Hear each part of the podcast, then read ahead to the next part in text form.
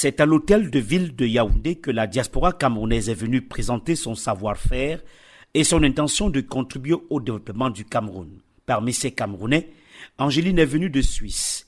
Elle a investi dans l'orpaillage. Angéline Atanganangende, directrice générale de Heinz James Cameroun. Nous sommes en train d'installer une raffinerie d'or.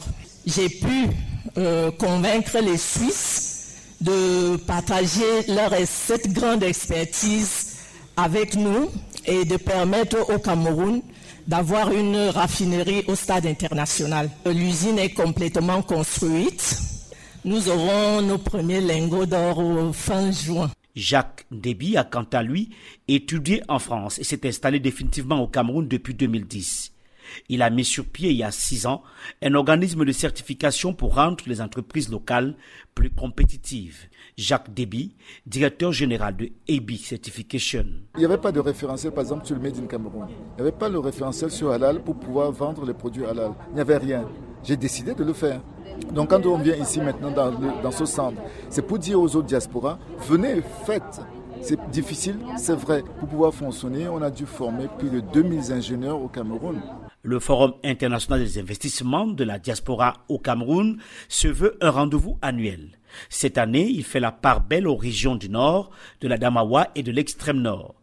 Jessica Mani, coordonnatrice générale du Forum international des investissements de la diaspora au Cameroun. Nous sommes une trentaine d'associations co-organisatrices venues du monde entier. Et il y a plein de choses à faire dans le septentrion, à part euh, le classique, euh, tout le monde part là-bas pour faire des puits.